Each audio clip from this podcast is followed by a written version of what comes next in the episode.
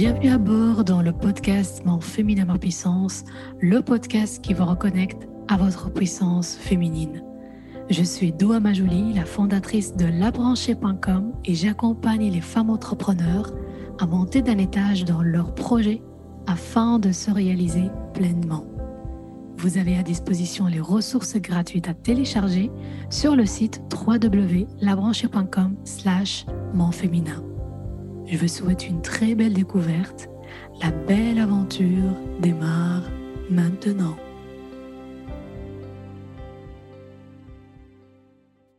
Olé, j'espère que vous allez bien, que tout se passe bien pour vous. Bienvenue à bord. Bienvenue dans ce nouvel épisode du podcast. Je suis très contente de vous retrouver aujourd'hui, malgré le fait que le sujet est un tout petit peu délicat, tout petit peu loin d'être joyeux, mais en fait c'est la fin qui est joyeuse, donc restons jusqu'au bout pour voir la suite. Vous avez certainement reçu la newsletter du jour où le titre euh, s'intitule Tout n'est pas une opportunité. J'ai failli perdre la vie. C'est une histoire vraie. C'est mon histoire.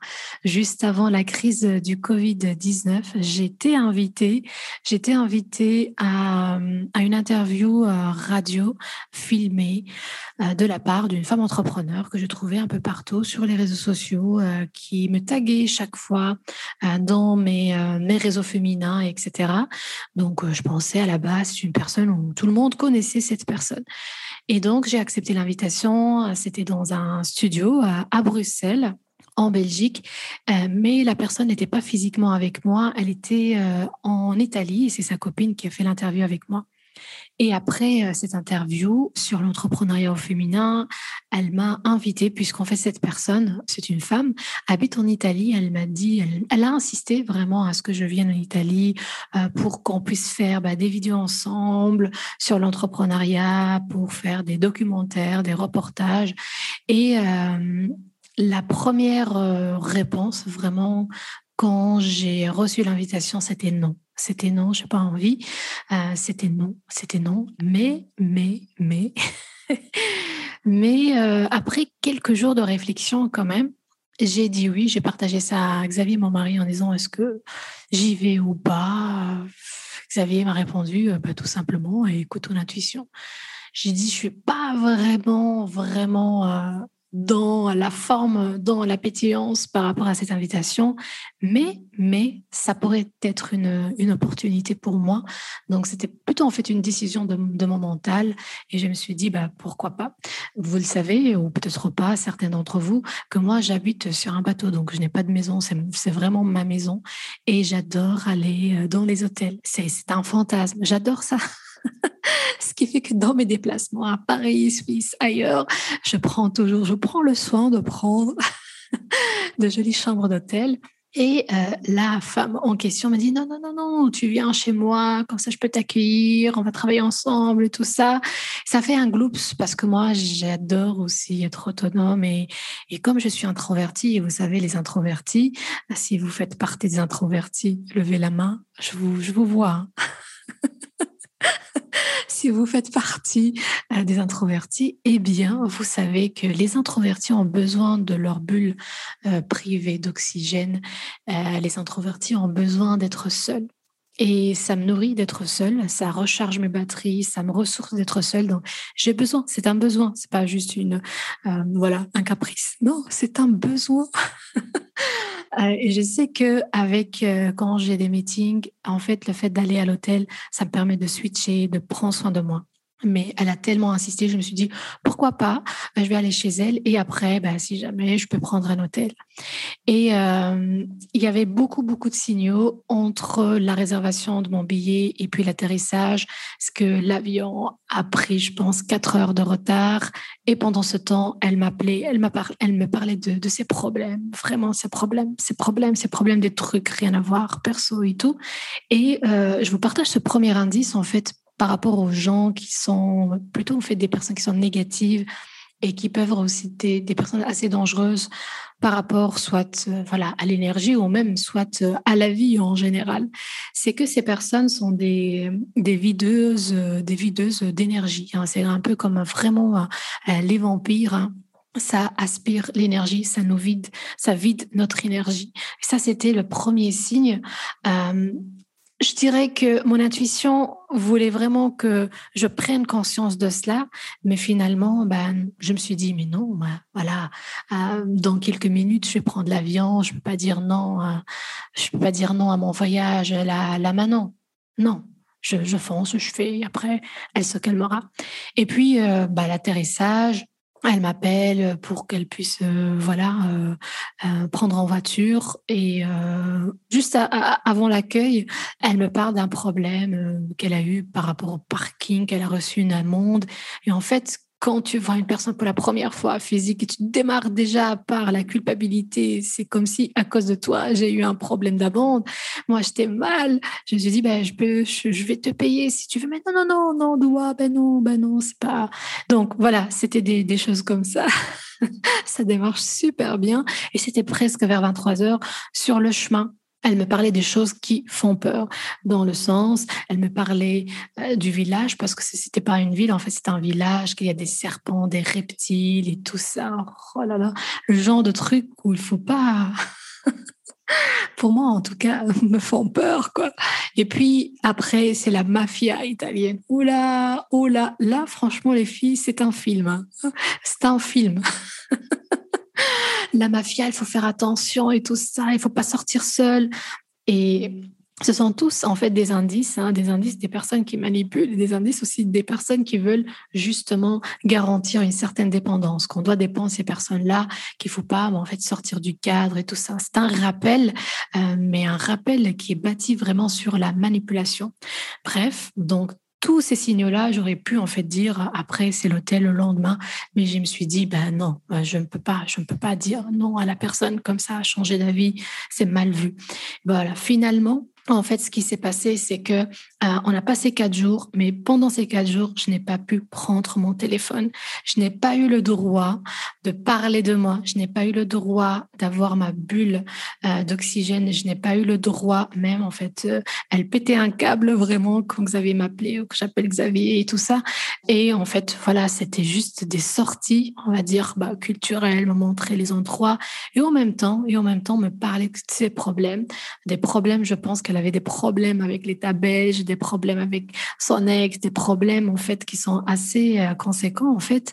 Et euh, le, troisième jour, moi j'ai dit à Xavier, en fait déjà, dès le premier jour, je pense que en fait euh, je vais prendre un hôtel et je vais aller à Rome et tout ça changer parce que je ne sens pas du tout cette rencontre.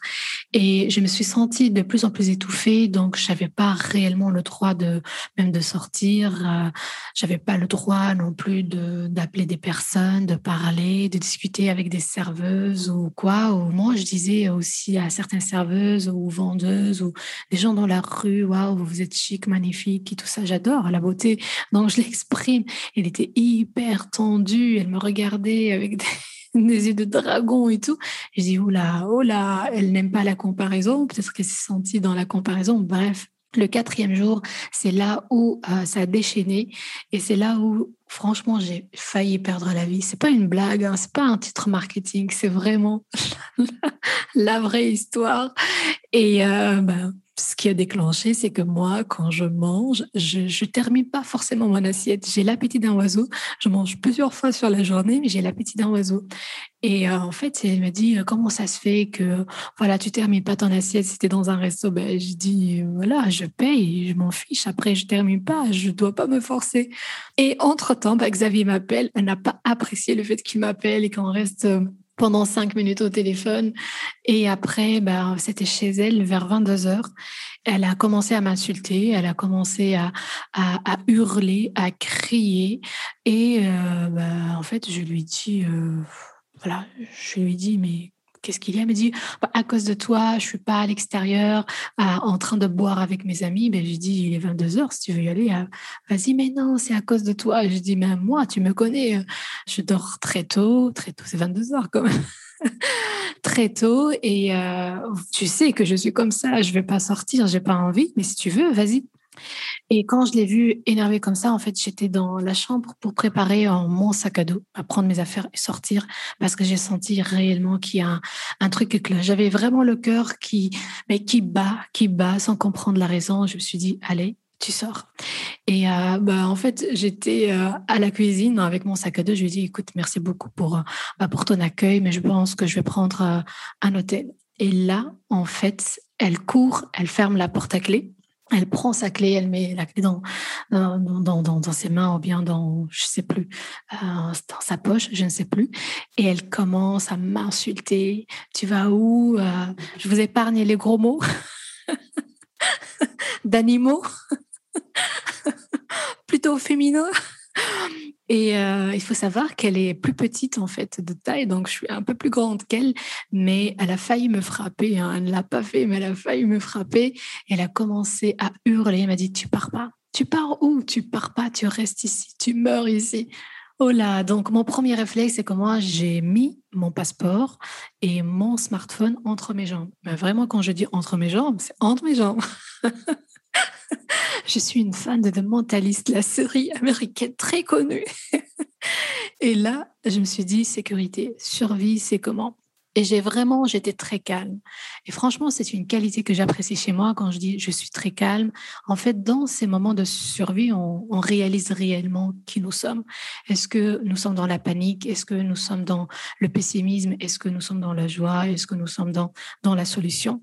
Et en fait, j'étais très analyste et stratège dans ma démarche avec elle, mais j'avais aucune garantie Vraiment aucune. Je voyais, je pense, juste la mort. Mais je me suis dit, j'avais deux solutions. Soit son appartement, c'est au deuxième étage, soit que je saute, mais là, je peux me casser une jambe ou me casser la tête. Et franchement, je vais, je vais vraiment perdre. Et je pensais, est-ce qu'elle a des draps dans la chambre pour que je puisse les, tu vois, un peu comme dans les films, hein, nouer les draps pour pouvoir euh, bah, filer sur la terrasse et descendre. Mais en fait, non, j'avais pas le temps et elle va, elle allait me, le voir, euh, bah, certainement.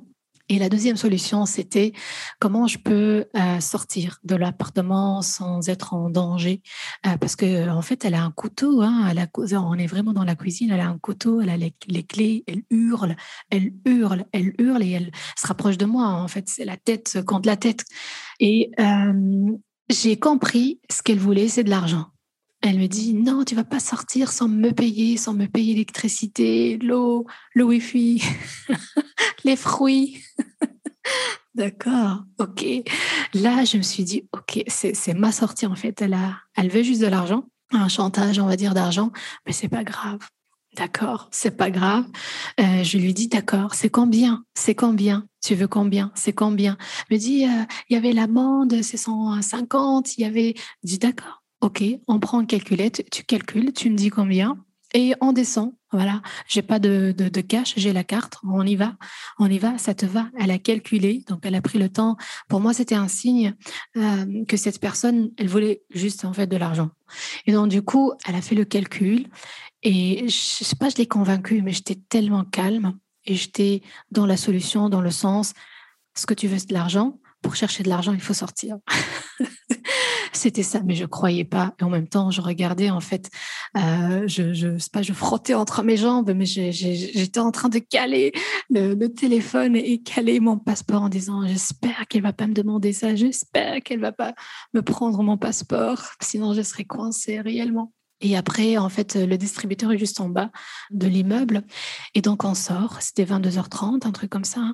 Et euh, il y avait le distributeur et elle n'a pas arrêté de gueuler. Hein de crier, d'insulter.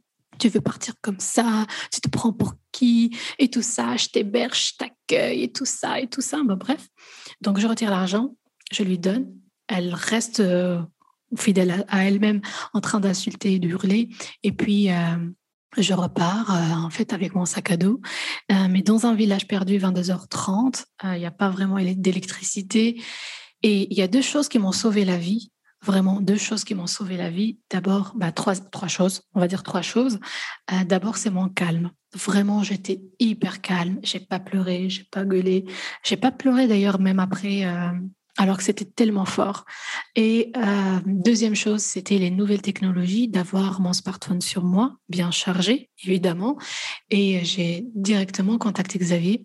Je lui ai expliqué ça en quelques secondes en disant je suis en danger, je veux que tu regardes où je me trouve actuellement parce que le nom du village en fait je le retiens pas facilement, je ne sais pas où je me trouve, hein. je, je ne sais pas.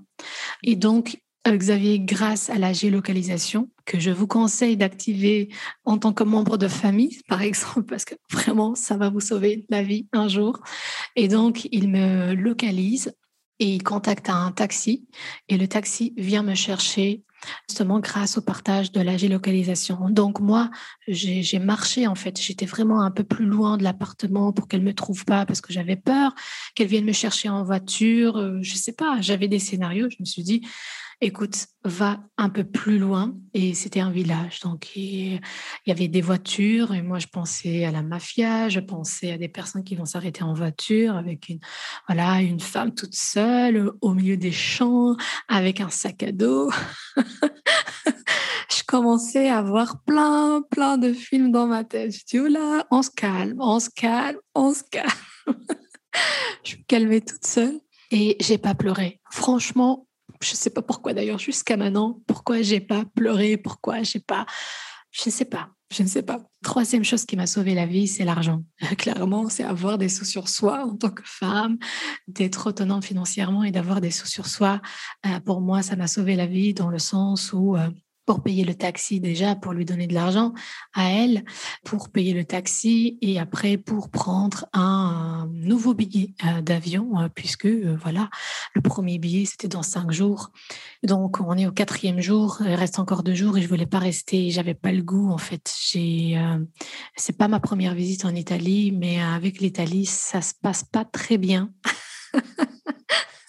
c'est pas la joie. J'avais pas envie de me promener, rien. J'avais juste envie de sortir parce que je me suis dit, c'est une femme qui est vraiment malade. psychiquement, elle est malade, vraiment malade. Peut-être qu'elle va me dénoncer à la police en disant, il y a une femme qui fait, je sais pas, qui vend de la drogue. Elle peut inventer n'importe quoi, n'importe quoi. Pour cela, il faut que je sorte du pays, en fait, pour moi. Et donc, voilà, Xavier, à distance, il me prend, euh, il me prend un, billet d'avion, le même taxi, le seul taximan du village parle français, le seul. Donc, c'était hyper, euh, hyper sympa de sa part. Il a compris que j'avais un problème, que j'étais en danger. Il a essayé vraiment de, de, voilà, de me partager des petits mots euh, assez, assez sympas. J'avais vraiment de la chance de tomber sur lui. Et euh, le lendemain matin, en fait, il est venu me chercher pour, euh, pour l'aéroport. C'était 5 heures du matin. Mais la, nuit, entre 23 heures et 5 heures du matin, je n'ai pas pu dormir. Hein. C'était pas, c'était quelque chose de très fort en fait. C'est vraiment comme dans, comme dans un film. Et j'ai fouillé mon sac à dos, je pense dix fois à peu près, parce que j'avais peur qu'elle me mette un truc dans le sac à dos. Et après à l'aéroport, il y a, je ne sais pas. Moi, je pense à la drogue. Je sais pas pourquoi. C'est trop de films, trop, trop, trop, trop de films. Et donc, j'ai, voilà, c'était pour être sûr, il n'y a rien dans mon sac à dos. Il n'y a rien, il n'y a rien.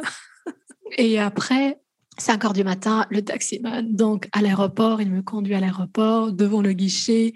Et zut, zut, zut, c'est pas le bon. c'est pas le bon. L'aéroport, c'est pas le bon. C'est pas le bon. Et donc, bah, en fait, euh, je suis vraiment dans un trou noir, j'arrive pas à sortir de l'Italie. Et euh, j'étais voir et finalement, il y avait Brussels Airlines dans le même aéroport. J'ai pris un troisième billet. Et cette fois-ci, bah, c'était sûr.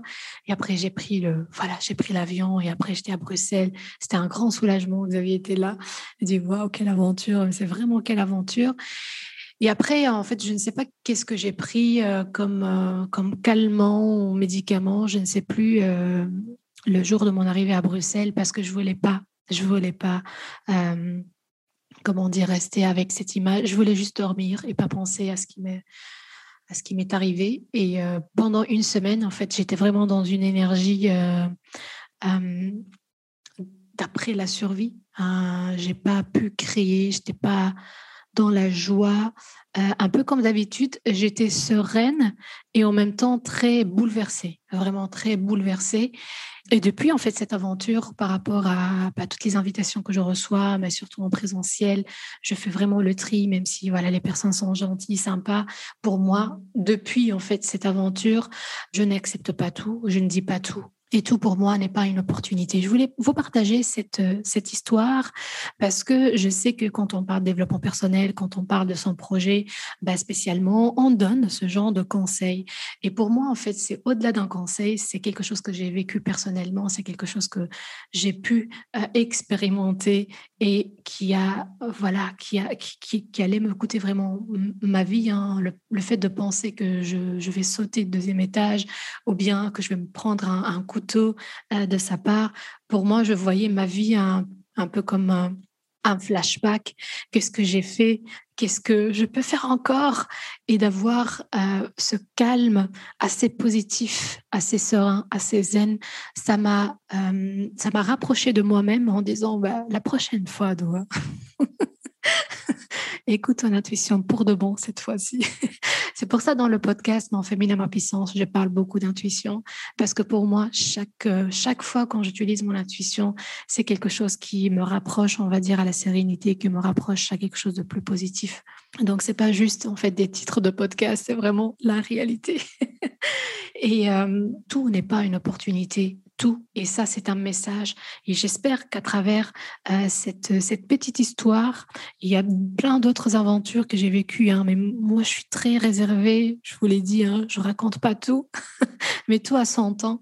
J'espère qu'à travers les anecdotes, qu'à travers ces histoires-là, euh, de comprendre, que vous puissiez vraiment comprendre que quand on est animé par une intuition, on a la réponse en soi. On a vraiment la réponse en soi. Et tout n'est pas une opportunité, même si cette personne, c'est une personnalité, elle est hyper connue, ou bien un journaliste, ou bien une journaliste, ou bien une célébrité. En fait, on ne sait pas qu'est-ce qui se cache derrière.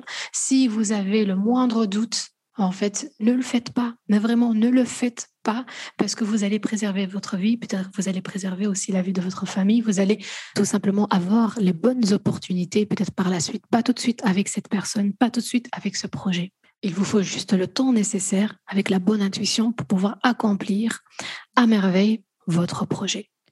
Je ne sais pas si vous avez des anecdotes, si vous avez des partages, si vous avez des histoires dans ce sens-là, ça me ferait plaisir de vous lire, que ce soit sur le groupe Facebook de la Branchée Académie, sur Instagram, la Branchée officielle, ou bien par retour de ce mail. Avant de clôturer en, beauté, je voulais insister sur un petit point, c'est que je sentais pas le besoin de vous parler de cette histoire euh, l'année même parce que pour moi c'était tellement fort. Maintenant j'ai pris euh, ce recul, j'ai eu ce temps euh, pour pouvoir atterrir en douceur et pour se dire que peut-être en fait mon aventure pourrait servir pourrait sauver la vie d'une autre femme, pourrait aussi bah, créer un déclic, une transformation ou tout simplement une prise de conscience par rapport à un projet ou bien par rapport à une relation c'était pas facile hein, que je me mette à, penser à la structure de, cette aventure, même y a quelques, voilà, trois ans à peu près, c'est pas du tout facile pour moi de parler de quelque chose de privé. Et donc, j'espère que ça va vous servir. J'espère que ça va vous donner des lumières. En tout cas, euh, j'ai pensé à vous euh, par rapport au, choix de cette thématique. Euh, j'espère que vous allez l'accueillir avec un grand cœur. Je vous remercie pour la visite et je vous dis à tout de suite dans les commentaires. Ciao L'aventure de cet épisode se termine ici. Je vous remercie pour votre écoute et je vous dis à tout de suite dans les commentaires sur Instagram, la branchée officielle ou sur Facebook, la branchée académie. Ciao